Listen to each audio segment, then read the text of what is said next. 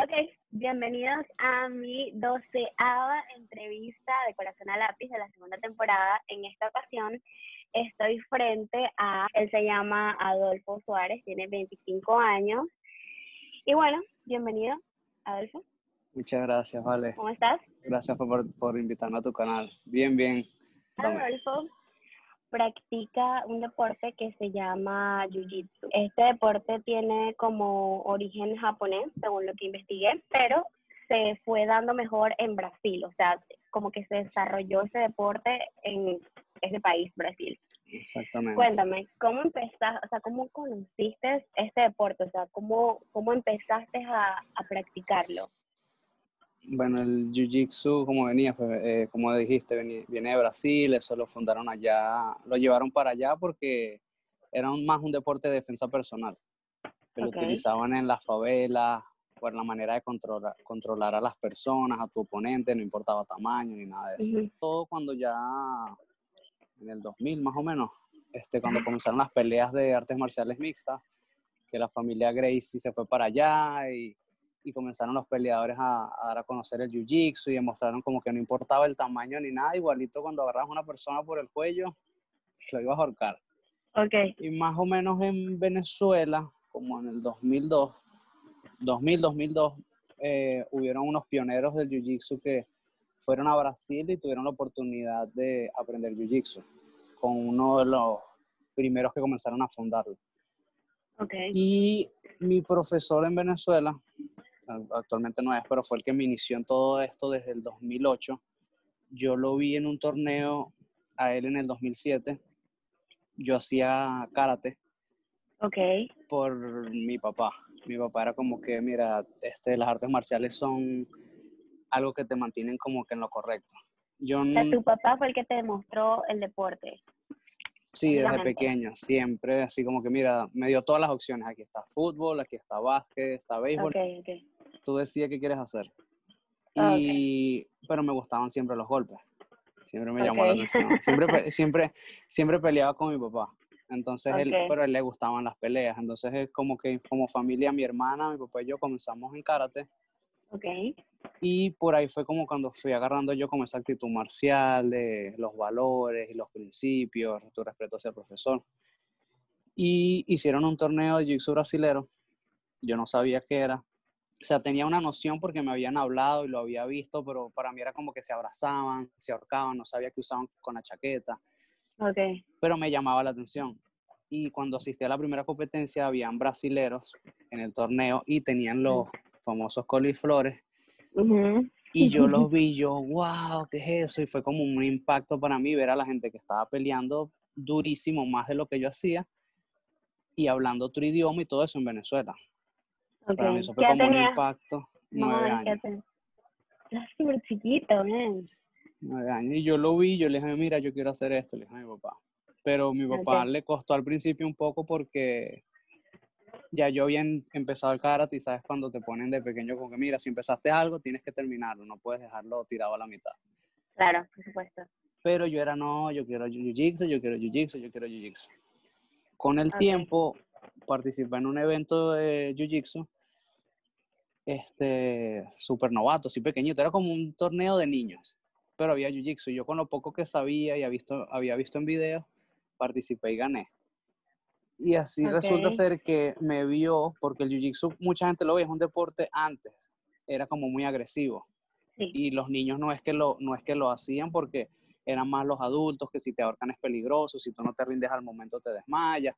No, casi no pasa, pero si de repente te quedaste con los brazos trancados y te ahorcan, no tienes cómo rendirte. Claro, claro. Entonces, uno de los profesores que, se llama Héctor Moya, que es uno de los pioneros del Jiu-Jitsu en Venezuela, me vio a mí y a mi hermana compitiendo en ese torneo. Y le dijo a mi papá, mira, ¿por qué no los llevas a la escuela? Yo no acepto niños, pero ellos tienen talento. Okay. Y nos dieron la invitación a la academia y cuando nosotros fuimos, conocí ahí a, mis compañeros de en ese momento, que era José Luis Becerra, conocido como el perro, que actualmente vive en Nueva York. Y da clases de Jiu-Jitsu brasilero allá. Ok. Eh, Interesante ese contacto. no, en verdad sí, ¿sabes? eh, Alberto Yaguare, Gerardo Udamel, que es compañero mío de Jiu-Jitsu brasilero actualmente, que hasta hace una semana publiqué un video con él. Y yo los veía, eran, eran como que eran mis ídolos en ese momento. Eso, mis ídolos porque eran los únicos venezolanos que habían viajado y salido de Venezuela a hacer Jiu-Jitsu. Ok. Y era como que, wow, estoy entrenando con la selección, el tope, lo máximo. Y entonces yo comienzo la mi primera clase y comienzo a pelear con ellos y yo quería demostrarle a ellos como que, mira, yo quiero ser un duro como ustedes y les demostré lo, lo, mejor de mí. Y por ahí se fue dando la cosa, pues. Okay, después que yo probé, mi, yo probé mi primera clase y me dijeron como que, mira, como tú eres un niño, tienes que probar dos veces a la semana, tres veces a la semana y yo me estaba volviendo ah. loco. Me estaba volviendo loco. Entrenaba en la casa, agarraba a mi abuela, agarraba a mi papá. Y así fue. Y de repente, como a los dos meses, ya estaba entregado al Jiu-Jitsu. Entregado. Una pregunta, o sea, cuando, cuando tú eh, o sea, estás en competencia, ¿has tenido alguna vez miedo de salir en, a, combate? O sea, como, tú sabes, eh, cuando los atletas están a punto de una salida para correr o lo que sea, montarse en un ring, siempre hay como esas maripositas en el estómago, como ese nervio que, que es la adrenalina, ¿me entiendes? Pero yo hablo del miedo a que a salir lastimado, o sea, esas maripositas siempre las vas a tener porque tú haces lo que amas, pero miedo de que mierda, si, si en esta pelea me, me joden la cabeza, o sea, me pegan en un sitio que, o me aprietan en un sitio que ya, o sea, que pierdo el conocimiento. ¿No te da miedo? Como te explico, al principio de repente me pasaba y salía con ese miedo a veces a luchar empezando, como que yo sabía que si hacía una técnica, yo decía, a ver, si entro mal me van a agarrar el cuello y, me pueden desmayar. Pero si tú, cuando tú te entrenas lo suficiente y ya tú sabes que estás haciendo un deporte de contacto, tú siempre vas a estar expuesto a eso. Como que es algo como que tú firmaste en tu vida, como que bueno, yo puedo morir en la pelea, pero tú puedes prevenirlo. Sí. No puedo tenerle miedo a eso porque ahí es cuando en verdad te lesionas más rápido. Cuando te metes con esa duda de que será, no, o hasta con una misma lesión. Tú tienes una lesión y tú vas pensando, ver, me duele el codo, me duele el codo, te metes y te dan, pum, y, y es peor. Es verdad, yo eh, siempre converso sobre que por, eh, las personas me preguntan como que si no me da miedo levantar tanto peso y en verdad sí, pero cuando yo estoy, o sea, entrando en el rack, yo no tengo miedo, porque si tengo miedo se me va a caer y me voy a joder la Eso, estás enfocada, es como un túnel y tú sabes que te vas a montar eso ahí, tú aguantas. Sí. Y en el momento que tú estás en el combate, ¿qué piensas? O sea, tú estás enfocado en cada estrategia que vas a, al, paso que vas a dar o, o estás en ese momento adivinando qué va a ser tu oponente, qué está, qué está pensando Adolfo en ese instante cuando estás adentro de la pelea, o sea, dependiendo de, también del, del, evento que sea, dependiendo de cuántas peleas tenga por evento, porque por lo menos hay eventos nacionales que son abiertos y de repente yo voy y tengo dos, dos o tres personas en mi categoría. Entonces de repente es una o dos peleas. Pero de repente cuando yo participé en el Panamericano hace semana y media y era un gentío, entonces yo sé que mi entrenamiento tengo que estar listo para pelear cinco o seis veces el mismo día. Y con ya como he subido eh, más o menos el nivel, ya no es simplemente una pelea en la que voy improvisando, que antes podía, como que bueno, yo voy solucionando en la lucha, como ahora ya me estudian y yo estudio, tengo que ver videos de mis peleadores, es complicado porque ya no es simplemente salir a pelear y lo que me vaya saliendo, porque ya ellos saben qué hago y me vi. Ahorita tengo ya un mes y medio que he estado con un oponente y es el que me está tocando de primero.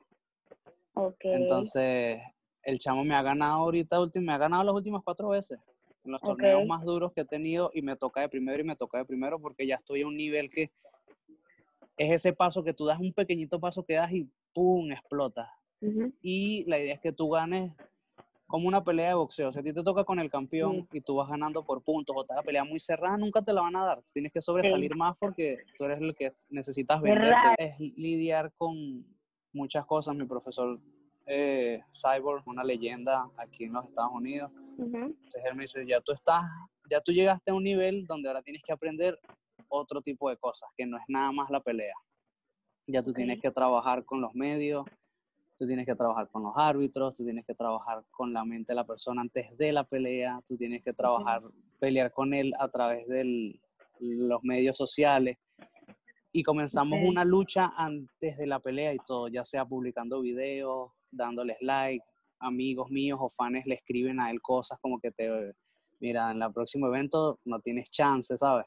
Diciendo que antes de la pelea, si salir como improvisando no, ya desde el momento que uno calienta, tú tienes a tu oponente al lado, como que yo estoy aquí y él está aquí. Y ahí se siente una, algo muy tenso, es algo que se vive nada más ahí. Te está nerviosa porque hay gente que, como decirte, que viene de Brasil o de otros países y se está jugando la vida, como que mira, este torneo es lo que me va a impulsar mi carrera o este torneo me va a motivar a que mi escuela crezca. Mucha gente se está jugando las competencias así. Yo lo estoy haciendo porque lo tomé ya como pasión y no es algo que me vaya a afectar, es algo que de hace como un año para acá aprendí que es para mí. Es mi, mi, lo que yo amo, entonces no dejo que esa parte me afecte, pero antes me afectaba demasiado, como que tenía un peso encima. Yo siempre venía para acá por campamentos. O sea, yo venía, competía, representaba a Venezuela, a mi equipo, y me iba a Venezuela y trataba de enseñar allá lo que aprendí aquí, porque mi mente siempre era seguir en Venezuela y, más nada. O sea, venir, competir, representar y listo. Okay. Pero hubo un cierto punto que ya salir del país a competir acá era demasiado dinero.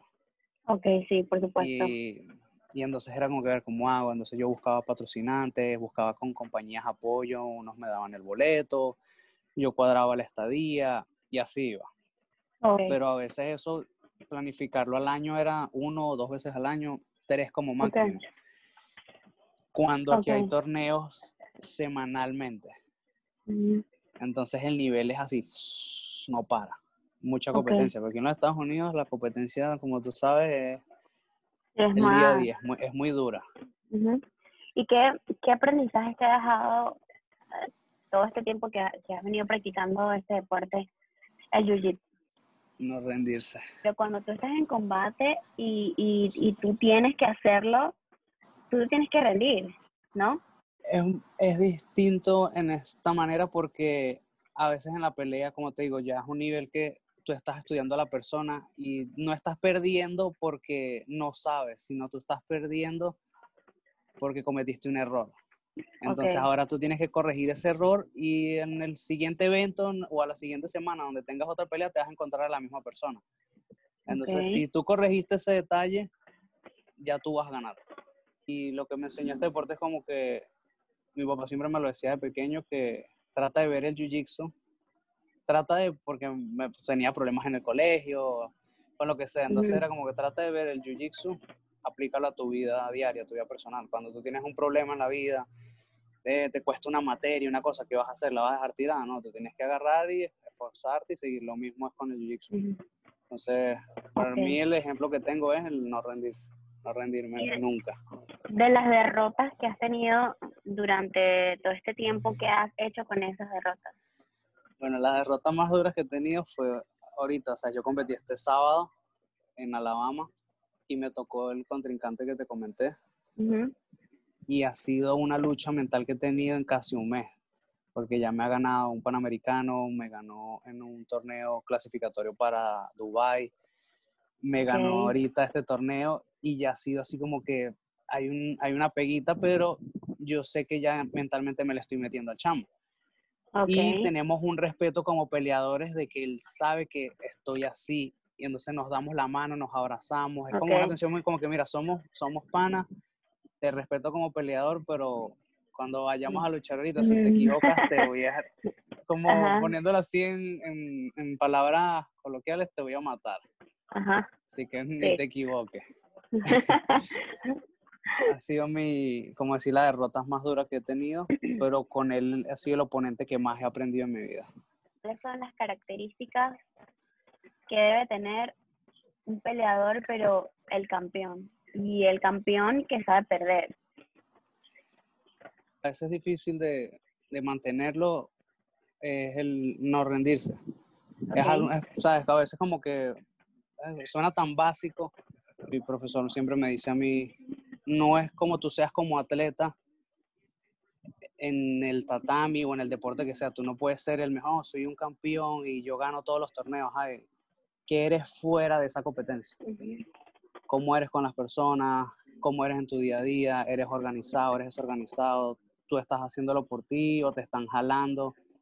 ¿Me explico? Ok. Entonces... Y bueno, una, una de las cosas que, por ejemplo, yo hice fútbol en Venezuela y nosotros siempre que metíamos un gol, siempre gritábamos eh, 0 a 0, 0 a 0, vamos 0 a 0, o sea, porque eso hacía que nosotras no nos relajáramos. Mantenerse en la mente. Sí, como que cuando tú sabes que vas ganando, tú dices, ya voy ganando, o sea, no me importa nada. Te pero da esa confianza. Gritaba, sí, gritaba la, la capitana, vamos, no, pa, no, no pasó nada, vamos 0 a 0, entonces eso hacía que nosotros tuviéramos la mente de que todavía estábamos en serio y que teníamos que seguir peleando hasta el final. Esa técnica está muy buena. Sí. Estar al lado de personas que tú alguna vez viste tan lejos y grandes. O sea, ¿qué se siente eso? La primera vez me pasó este, que llegué acá y conocí a mi profesor, que es lo que te digo, es uno, ahorita es el número uno en el ranking, él tiene 40 años y es más que una inspiración porque tienes 40 años y entonces yo veo como que ahora es que me queda por recorrer, porque a veces yo pienso, se me fue el tren, y entonces, no, tú eres un niño, tienes 25, no, se me fue, a veces uno tiene esos, a veces uno tiene esos momentos. Sí. Y él me dice a mí, no, mira, yo tengo 40 años y yo estoy compitiendo en mi categoría con adultos, con niñitos y aquí estoy. Cuando yo llegué acá, cuando yo lo vi, fue muy loco porque yo veía videos de él por YouTube en el 2012 pero no lo identificaba, no sabía quién era él, solamente me gustaban sus técnicas. wow, increíble. Okay. En el 2015, cuando tuve la oportunidad de venir para acá, da la casualidad que llegué a su academia. Y cuando yo lo vi, yo fue como que casi lloro. Casi lloro. así como tú que, dijiste, era como, que yo veía en YouTube. Eso era como ver un artista. Wow, qué Era como un artista como que, wow, y tal, ¿qué es esto? No me lo podía creer. Y cuando logro meterme en la clase profesional, que me dieron la oportunidad, comencé a ver los peleadores del UFC, comencé a ver gente que veía por televisión, en ESPN, Fox, en todos lados. Y yo así como que no, esto no, esto no es verdad. Ya era como se vuelven tus amigos, porque estás entrenando, ese es tu trabajo. Aquí lo que a veces, yo lo digo porque a veces mucha gente lo ve como que inalcanzable. Y en verdad no, tú estás rodeado de ellos y después son tus amigos. Mucha gente lo ve como que, wow, es que no, eso, ellos hacen cosas imposibles, no, es tu trabajo. ¿Sabes? Entonces, si tú estás entrenando el día a día con ellos, ya tú estás ahí. Simplemente tú tienes que encargarte de hacer la parte en cómo llegar a tener el trabajo que tienen ellos. Okay. Claro, todo eso lo incluye la fama, la pelea, este, la dedicación que tú le pongas y está en ti. Pues si quieres llegar a ese nivel, está en ti cómo llegas. Pero el hecho de que mucha gente cree que no, porque tú entrenas con ellos, ya tú eres famoso, no, no. Yo soy famoso, este es mi trabajo, mi trabajo es entrenar. Si yo quiero llegar al estrellato, bueno, tengo que comenzar a hacer muchísimas otras cosas. Hablando de eso, quiero tocar el tema del ego y, y, o sea, todo ese tema que, bueno, los atletas que se hacen conscientes y son inteligentes lo saben manejar bien. ¿Cómo manejas, o sea, cómo manejas tu ego y, y cómo cultivas la, la humildad? Por lo menos lo de la humildad es como que desde Venezuela ya yo venía, en Venezuela yo me vine para acá como retirándome en el tope de mi nivel, porque venía ganando consecutivo muchísimos años. Y para mí Okay. perder como que no existía. Ok. Y cuando vine para acá y me entraron a palos, como que, verga, me falta por aprender. Sí. Fue como un choque. Fue mi Ok. primer choque así como que, wow. Y entonces ahí fue cuando aprendí del mensaje que tú no, tú no perdiste, tú aprendiste. Ok. Entonces como que es la parte de la pelea, ¿sabes? Si tú, per- tú pierdes eso y te retiraste la humildad, fue como, ¿cómo te digo? Siempre me mantengo con los pies sobre la tierra. Pero ¿cómo? Siempre. Eh, mucha gente a mí me ha dejado de hablar y es súper extraño porque ven como que yo estoy en un nivel como que no, me ven como muy serio. Y cuando a mí me escriben, por lo menos cuando tú me, me hablaste, yo me emocioné demasiado porque aparte que eres de Venezuela, es como que es algo, es algo normal, es algo tranquilo. Y la gente a veces me ve como que soy inalcanzable. Como que lo que he logrado y lo que he hecho es como que no imposible, pero no es fácil. Entonces acerca, ellos acercarse a mí les, les da como miedo, no sé, ha, sido un cambio para mí muy, muy extraño. Lo que pasa es que una cosa es, por ejemplo, yo no es que ando cazando eh, personas en Instagram, pero hay personas que yo les pongo el ojo, o sea, como que veo algo y como que me interesa y digo, ya, pero, pero ¿dónde estabas tú? O sea, ¿dónde te estabas metiendo? Entonces, yo soy de las personas que digo, eh, hay que tocar las puertas. Una te va a abrir, ¿me entiendes? O sea, yo no pierdo nada con, con escribirle a la, a la, persona y bueno, si, no me, si me lee y me contesta, pues bien, pero y si no me contesta, también bien, yo no pierdo nada. Pero lo que yo te estaba conversando justamente era que, me pareció muy chistoso porque yo después te comencé a stalkear y a ver, y yo dije, no vale, pero este tipo, coño, sí es alguien que es importante. So, yo le voy a escribir y te puse hola, ni siquiera te puse como, como, mira, yo tengo esto, no, no, te puse hola. Y yo dije, bueno, a cruzar los dedos, a veces me responde y me responde súper nice. Yo te dije, wow, me parece súper loco que personas que que han ido a competencias, que se han, estrechado manos con gente importante, que han estado en podium, que han levantado, o sea, campeones, gente ganadora. Son tan humildes, o sea, la gente con la que yo he entrevistado son tan humildes, panas, sí, dale, no te preocupes.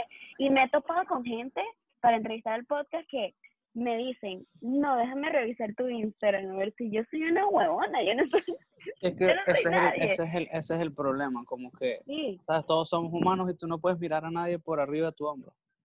Así es como lo veo yo. Entonces, claro, mucha gente le pasa que llega a cierto nivel y se creen algo, pero no, no eres nada, es tu trabajo o simplemente es lo que tú eres bueno en eso, pero tú eres bueno en lo que es la otra persona, ¿no? Entonces, en eso tú no eres nada. Exactamente. Así es como lo veo yo. Pues. Entonces, ¿sabes? Tú me, tú me escribes yo respondo súper rápido, súper rápido. Me escribe quien sea, yo respondo. Y la gente me dice como que no me escribe, cuando me comenta, a todo el mundo le respondo, no hay un mensaje que no responda. Y es como que yo sigo siendo la misma persona. Sigo siendo el mismo y más bien a mí me llena es poder hablar con ellos y compartir, porque cuando hablo con alguien que empezó conmigo, les hablo de todo lo que he pasado. Comparto, o sea, me pregunta, mira, ¿cómo es esto? Esto, mira, esto es así, esto es así, no tengo lío porque me gusta ayudar a la gente. ¿Tienes alguna otra pasión por ahí? O sea, cosas que te gustan hacer que no tienen nada que ver con Jiu-Jitsu. Eh, me, encantan casi todos los deportes, por lo menos la natación, correr y bicicleta. Okay. hasta hace, ahorita estoy así, así porque con el coronavirus no han confirmado el, el mm. torneo mundial de Jiu-Jitsu. Si no lo realicen, voy a hacer mi primer Ironman oh my God, super nice, yo quiero hacer eso. O sea, eso o el triatlón. O sea, siempre me, ha interesado demasiado e, ese, ese tipo de, deportes que, que van, o sea, que se unen, que se entrelazan. Como que no uno solo, sino. Pero a mí me gustan muchas cosas. A mí me gusta el powerlifting, a mí me gusta el, bodybuilding, a mí me gusta hacer muchas cosas. Entonces, el día que yo me decida, no sé cuándo, es pero super, está súper cool el, el Ironman. Sí. Entonces, ya yo participé en un triatlón como en abril más o menos y fue algo súper bueno para mí porque me endureció full mentalmente. O sea, me ayuda, mucha gente a veces no lo entiende, pero todos los deportes que tú practiques te van a ayudar en algo para lo que tú hagas como tu pasión. Por lo menos, si tú haces eh, béisbol y tú decides hacer bicicleta, en algo te va a ayudar la bicicleta para el béisbol, te va a poner las piernas fuertes. Si tú haces hasta pole dance, si hiciste pole dance y tú juegas eh, fútbol, te va a ayudar en algo, con la flexibilidad, con cualquier cosa. Y para mí la parte de lo de correr y bicicleta y nadar me endureció mucho mentalmente como peleador porque no te puedes rendir en la carrera en el sentido de que cómo te rindes si estás en el medio del agua, ¿sabes? Te pueden buscar. Pero mentalmente tú estás en el medio de la carrera y hay algo en tu cerebro que te dice, no puedes quedarte aquí tirado. Trata de llegar así sean ocho. Ajá. Y en plena carrera tú te vas rindiendo, no puedo, no puedo, estoy cansado, estoy cansado. No, sí puedes, sí puedes. No, no puedes, sí puedes, sí puedes. Ajá, y si eso, tú tienes esa lucha mental. Eso y te comienzas tú mismo a tratar mal mentalmente. Mucha gente no lo dice, pero uno mismo se comienza, no sirves, no sirves, no sirves, no, no, no eres, no, sí puedes, tú eres un campeón, no, no sirves. Entonces duras así una carrera de 3, 4 horas maltratándote mentalmente hasta que logras la meta, lo lograste, te empujaste tú mismo, tú mismo te estás cochando. Ujú. Y eso fue lo que me puso a mí muy fuerte para la pelea. Y eso se lo agradezco demasiado y me conecté demasiado con ese deporte y por eso lo tengo como una, no, no que le voy a dedicar mi vida, pero sí es algo que tengo como una pasión que me gusta invertir en eso. Tengo mi bicicleta, tengo mis cosas porque lo pienso hacer de manera profesional. No que yo voy a decir que voy a hacer nuevo Armstrong o algo así, ¿sabes? Pero o el okay. Michael Phelps o algo así, pero simplemente me gusta porque Okay. me gustan las cosas que tú te tengas que exigir al 100%, Okay. que te pongas al límite. Adolfo, ¿has prestado tu confianza? Hablo Ok. de que cuando tú este, estás representando a un apellido o a una academia, tú este, prestas tu confianza. Tú dices, bueno, lo estoy haciendo por, eh, por la academia, por el apellido, no puedo dejar mal a estas personas. Y cuando estás adentro, eh, eh, avanzando en tu pelea, en tu carrera, tu confianza está prestada y ya no es tuya. Entonces, en ese momento pueden haber muchas cosas que van a pasar por tu mente y van a decir, no puedo fallar a la academia, no puedo fallar al apellido, y, y porque esa confianza está prestada, no es tuya, entonces no estás haciendo las cosas del deporte por, por ti. ¿Has prestado alguna vez tu confianza? Sí, y lo dejé de hacer por todos esos motivos que acabas de decir. Ok, ok. Porque me pasó al principio, mm, cuando llegué aquí a Estados Unidos, que estaba como si en el equipo más grande de, de, o sea, la academia en la que estoy está en las 10 primeras academias en el- del mundo. Ok, Y yo tenía esa presión de que, mira, estoy representando este equipo, yo acabo de llegar, yo tengo que ganar, tengo que ganar. Entonces perdía, entonces perdía y no quería ir a entrenar. Como que, Claro. no, ya no quiero, porque me sentía mal, como que me iban a ver mal. Y en verdad no era así. ujú, En verdad no era así porque tú, por eso es lo que me gusta a veces también de los este deporte o de los deportes de contacto, que tú te entrenas con tu equipo, pero a la hora de pelear, si tú no confías en ti, tu equipo no va a ganar por ti. Ellos te ayudan en tu preparación, pero si tú no tienes la confianza en ti mismo de que tú vas a ganar la pelea, no vas a llegar a ningún lado. Pero sí pasé por eso y ya confíes en mí, en más nadie. ok. Y hasta ahorita, bueno, estás muy joven todavía, pero has alcanzado todas las metas que te has propuesto desde que saliste de Venezuela. Algunas. O sea, parte, en gran parte sí, que mi meta principal era seguir, seguir, seguir haciendo mi sueño y es lo que me ha mantenido enfocado y mucha gente, yo no lo veía así hasta un punto que la gente me comenzó a decir, porque para mí esto es mi pasión y es mi trabajo, mi sueño. Entonces yo no veo a veces, yo no, ¿cómo se diría en español? Se me olvidó la palabra, I, I don't realize. En inglés. No. No me sé la, no me sé la palabra en español, se me olvidó. No te no, me no doy, te no, me, preocupes. no me doy cuenta del, de lo que estoy logrando. Simplemente yo lo estoy haciendo, yo peleo, yo peleo, gano, eh, pum, lo que sea, logro, no me doy cuenta. Hasta que alguien me diga, se me acerca de repente un compañero eh, y me dice, bro, date cuenta de lo que estás logrando. Mucha gente te está viendo, tú estás haciendo cosas grandes y no te das cuenta porque tú estás ahí, tú lo estás haciendo. Tú estás motivando a mucha gente. Y a veces si tú te paras, mucha gente se echa para atrás, se desmotiva, porque si tú te desmotivas, que estás allá echándole bola Ujú. en un país que tiene tantas oportunidades, imagínate cómo se puede sentir alguien que tiene algo pequeño y, y tú lo dejas de hacer, va a decir, no, yo no estoy ni, no- ni cerca. ¿Harías algo, pa- ¿Harías algo para mejorar el deporte en Venezuela? Menos, en Venezuela hay demasiado talento, demasiado talento, ¿sabes? Porque nosotros somos, todos somos luchadores, a los venezolanos son donde sea que lleguen, echan para adelante. Y a veces lo que falta es como que esa decisión, que te hagan creer que en verdad lo que tú haces vale. Y yo pienso que eso pasa mucho en Venezuela, que Okay. uno no cree, uno no cree que uno es lo suficiente como para lograr las cosas. Y cuando uno llega aquí uno se da cuenta, wow, mi trabajo vale. Sí. Y a veces en Venezuela era eso, como que es X.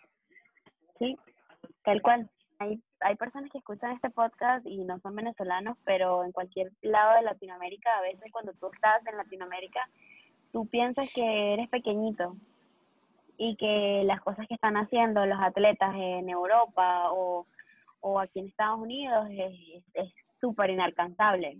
Y Y es verdad. así. No es así. O sea, Luego, Muchos atletas lo han logrado. ¿Sabes? Y cuando uno se da cuenta de verdad como que, wow, el trabajo que hice en Venezuela valió la pena. Claro, costó, pero te costó creerlo en ti porque de repente por falta de entrenadores que no han viajado, no han tenido experiencia, no, no tienen, no es culpa de ellos, pero ellos no tienen cómo guiarte en ese camino.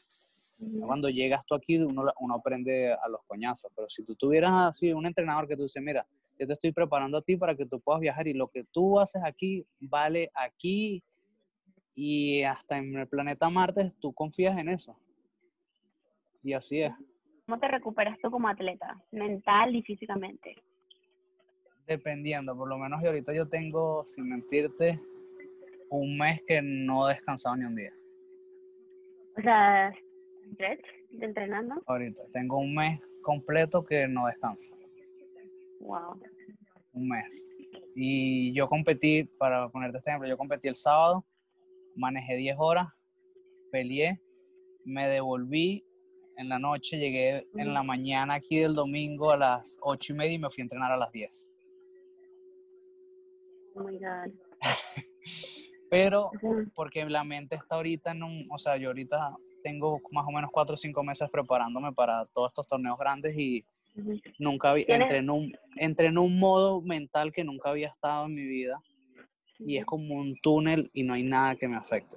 Y mm, porque ahorita tienes una pelea pronto, ¿no? El, en noviembre. El 22 de noviembre el Panamericano de Nogui, que yo sé que ahí no es que esté confiado, porque a veces uno no, uno no se puede confiar y que vas a ganar, pero estoy en, en lo que es mi especialidad, porque el Jiu-Jitsu tiene la especialidad con kimono y la especialidad sin kimono. Ok. Y lo que yo he hecho toda mi vida es sin kimono.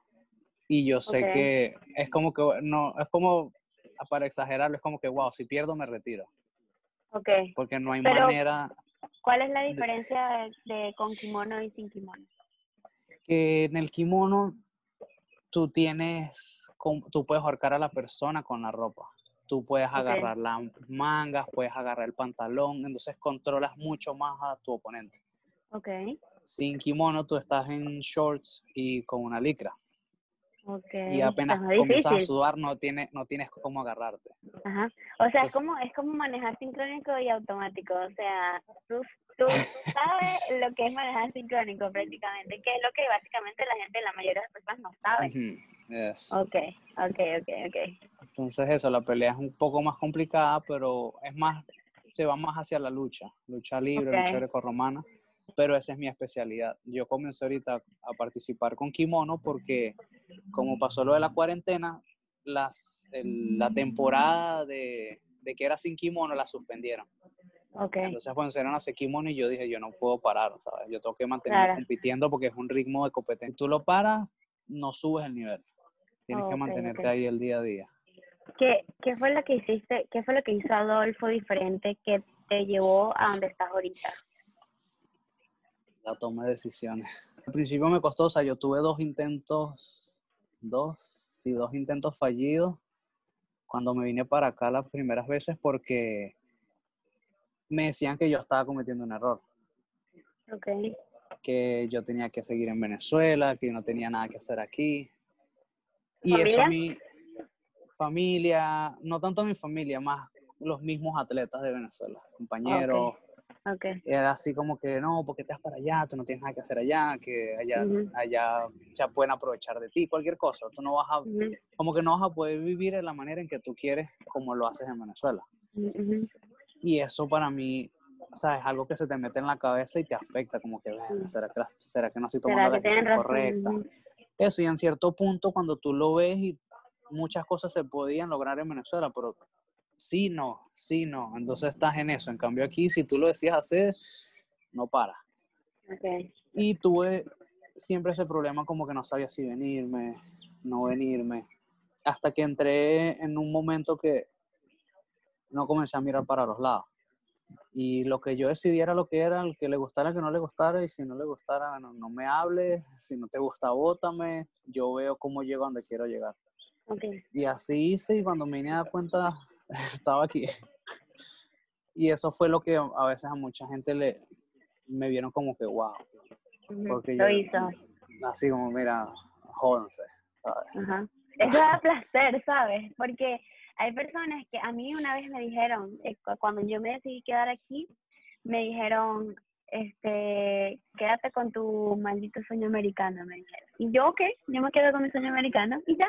O sea, tú no te puedes meter con los sueños de la gente, Claro. ¿sabes? Tú no sabes hasta dónde puede llegar esa persona, qué hambre tiene esa persona. ¿Cómo te ganas el respeto tú como atleta?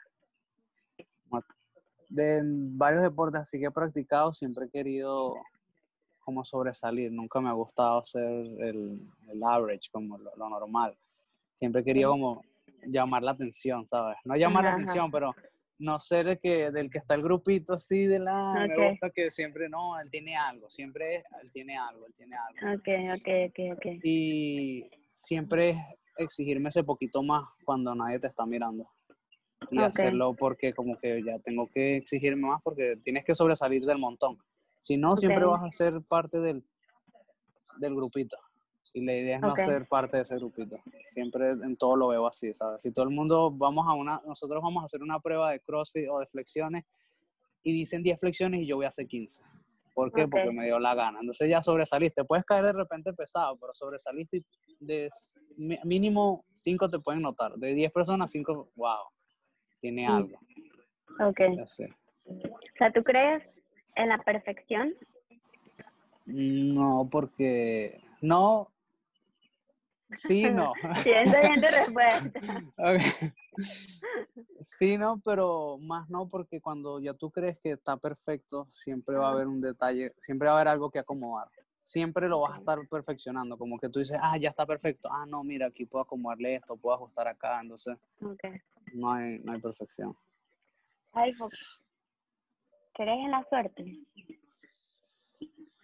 No, yo siento que, que lo que llaman suerte, pienso yo, que es un, un cúmulo de, de momentos y de oportunidades que se dan porque tú tienes rato ahí, o sea, tienes rato dándole si te lesionaste, No. porque algo hiciste mal, ¿me como yo lo veo es, cuando las cosas pasan es por una consecuencia.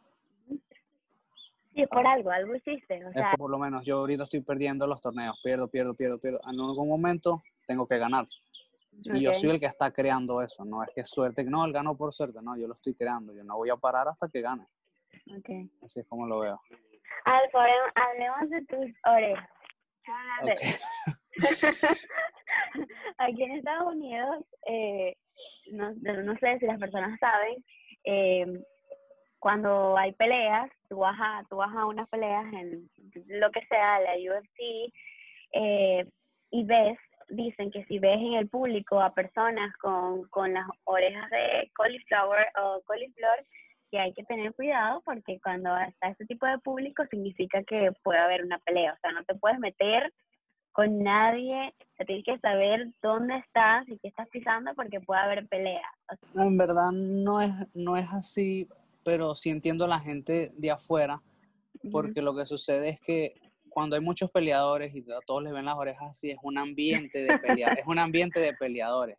Ok. Entonces la gente que está desde afuera los ven como que, wow, mírenle las orejas, no, eso- ellos son agresivos o son peleadores. No, es simplemente que la mayoría son atletas y se siente una tensión de atletas en donde sea que tú estés. Pero tienen esa que- fama ya. Lo que a veces pasa es como que si de repente ya hay un grupo de peleadores y llega otro grupo de peleadores, entre peleadores se ven como que, si no se conocen, como que no saben por respeto o por ego preguntarse como que de, de dónde eres tú o quién eres tú, o. ¿sabes? Es lo único así entre, entre peleadores, pero no es Pero, que uno va a andar peleando por ahí. yo tengo un amigo que él boxea y él es súper, o sea, súper tranquilo. Él es cero peleador, pero a la hora de la hora, si hay que pelear, él se va a pelear, ¿me entiendes? Sí. Pero él es súper tranquilo, o sea, él no pierde la cordura como hay hombres que son, que están siempre como buscando la pelea, pero yo te veo a ti, o sea, tu aura es como que tienes esas orejas destruidas, pero no buscas pelea. Es como que, eh, como en el karate te enseñan mucho que, que tú tienes que tener respeto por la vida, que, o sea, te enseñan ese tipo de valores. O sea, que, tú, que ellos te enseñan de que tú tienes una fuerza y que tú puedes matar a, o sea, tienes, tienes el poder de matar a alguien. Tú sabes el daño que le puedes hacer a una persona, entonces. Ajá. Sabes, yo lo veo. En el karate te, te muestran eso, ¿no? Y sabes, en el jiu-jitsu es lo mismo, tú sabes el daño que le puedes hacer a una persona tú ves lo que puede pasar en una pelea 10 veces más rápido que lo puede ver una persona normal. La persona de repente puede estar pensando, no, yo le voy a dar una mano y ya tú viste al tipo desmayado. Cuando él cree que, como que entonces uno siempre está, es eso, como la mayoría de los peleadores siempre están evitando al máximo porque saben el daño que le va a hacer, como que mira, quédese tranquilito, usted no saben el lío que se está metiendo. Sí, exacto. Y es verdad, hay hombres que son buscan problemas. Y como tú dices, ya tú los viste en tu mente desmayado porque sabes dónde puedes golpear. No sé. Que ya. como peleador es eso, cuando hay gente así en sitios, por lo menos una reunión, cosas así, ese tipo de personas eh, se les baja el ego, no el ego o la actitud, porque hay un peleador de verdad, como que verga. Si yo pensaba que peleaba no puedo decir ninguna estupidez delante de ese tipo porque él es más que yo, no sé. Nunca he tenido ese problema, en verdad, pero sí lo he sentido con gente que no, que, son como alzaditos. Y yo llego así así y que mira, yo no estoy tirándomela, yo no me la estoy tirando aquí alzado. no, sabes que a mí me ha pasado mucho que a mí se, yo, o sea, yo no sé que ya son parte de mí. Claro. Pero la gente, yo llego a un sitio y yo, pero qué, qué raro, como que o, te atienden bien o algo. Ajá, no, no, tanto, o te atienden bien o algo así, es por eso, ¿no? Las orejas. ok. pero se me olvida. A los niños les hago bromas, como que cuando me están mirando les digo directamente, ¿me estás mirando las orejas? Entonces eso es una pregunta como que les da pena porque hay gente que te mira como que será que un problema o algo. Te miran los, no, no, seguro. no, pero está bien que te la tomes así.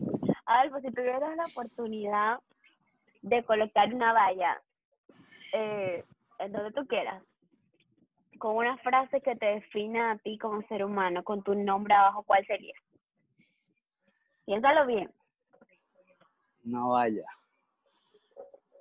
Sería más o menos como de todo lo que he hablado ahorita es nunca mires para los lados, o mantente enfocado y no veas para los lados. Siempre van a haber piedras en tu camino, pero así.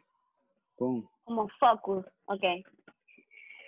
A ver, una, una mala experiencia que te haya pasado en el deporte, que tú hayas dicho, ok, qué bueno que eso me pasó, porque estoy aquí por eso. Que el año pasado, este torneo, estaba subiendo de categoría subí muchísimo de peso, pero porque quería probar pelear en un peso que ni siquiera es para mi tamaño ni nada.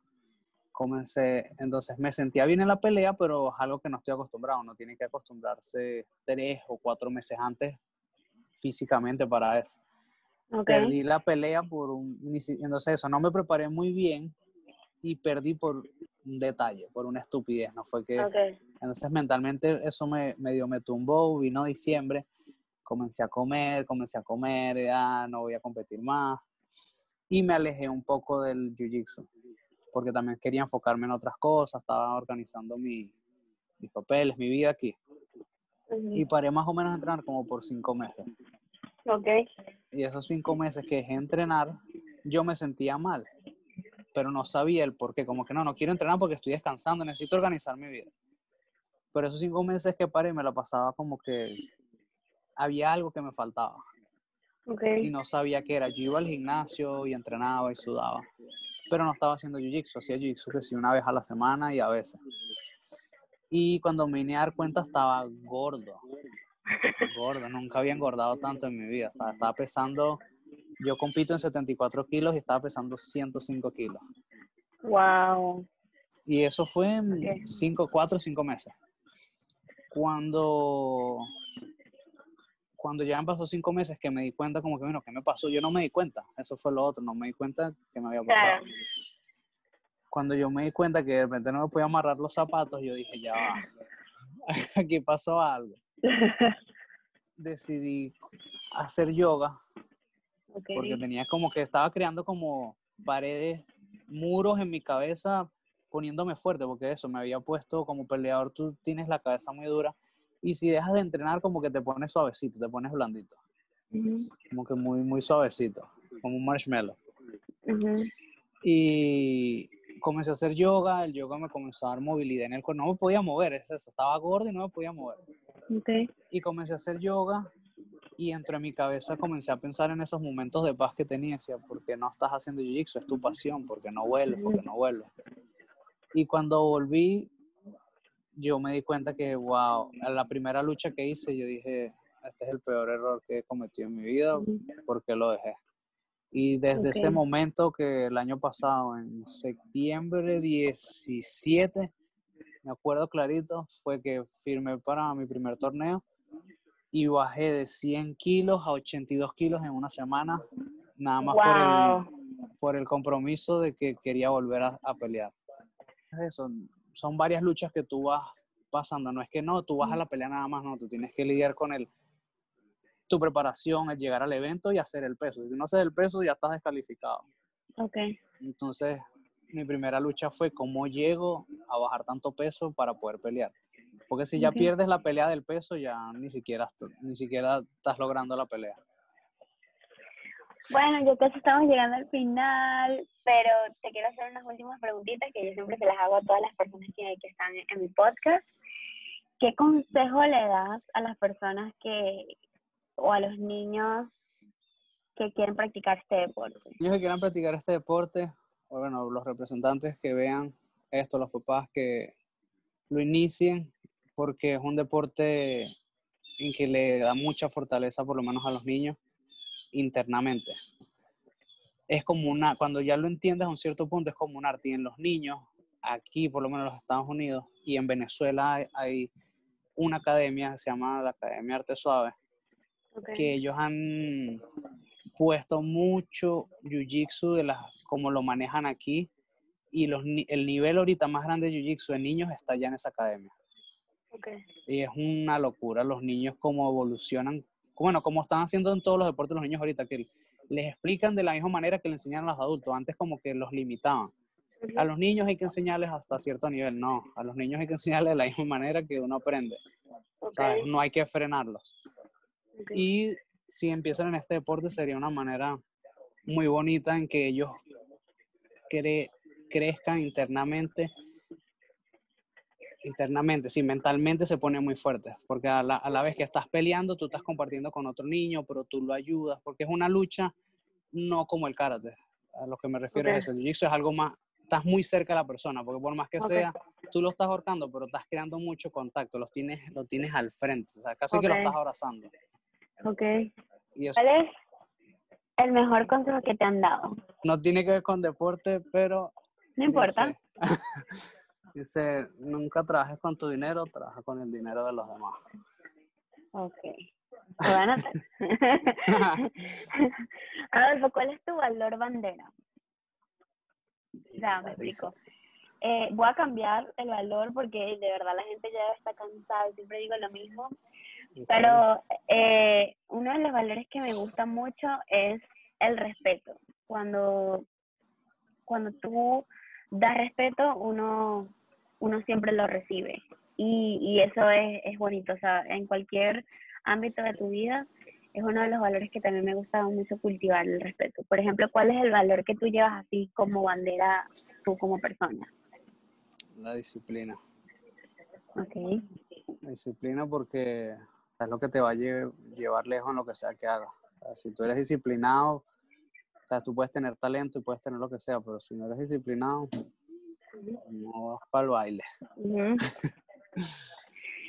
Un libro que recomiendes, una película, una frase que te haya enseñado mucho que puedas compartir aquí. El lobo de Wall Street. Ok. Esa película es, es muy buena. O sea, es loca, porque es una película loca, pero te, tiene muchos mensajes ocultos. O sea, tiene muchos mensajes. A mí también me gusta mucho. Exactamente. Bueno, quiero que compartas aquí tus redes sociales, donde las personas te pueden conseguir, cuál es tu usuario. Bueno, en Facebook me pueden encontrar como Adolfo Santiago Suárez y en Instagram como Adolfos BJJ, BJJ. Ahí pueden encontrarme el día a día de todas las cosas que estoy haciendo. Bueno, hemos llegado al final de, de este capítulo. Estoy muy feliz de haberte conocido, Adolfo. Muchas gracias por darme la oportunidad. Estoy muy orgullosa. Siempre estoy muy orgullosa de sentarme frente a atletas venezolanos que, que me dan la oportunidad de conocerlos y me dan la oportunidad de darle una, una pantalla a que otras personas conozcan el deporte, conozcan de qué está hecho un atleta. Eh, estoy muy orgullosa también que seas venezolano y, y gracias de verdad por representar a nuestro país y llevar nuestro, o sea, a Venezuela en, en el deporte a un ámbito un poquito más profesional. Y gracias por aceptar haber conversado conmigo para Corazón a Lápiz. No, muchísimas gracias a ti también por darme la oportunidad de compartir toda mi trayectoria, pues parte de eso y sé que más adelante, porque así va a ser, nos vamos a volver a encontrar y vamos a tener muchísimas más entrevistas a otro nivel. Esa es la idea. sí, bueno, muchísimas, muchísimas gracias. Eh, a, todas las personas que están escuchándome, eh, esto fue Adolfo Suárez para Corazón a Lápiz. Pueden seguirlo en las redes sociales que ya él antes mencionó. Y bueno, espero que lo hayan disfrutado tanto como yo. Gracias. Gracias. Gracias. Nos vemos.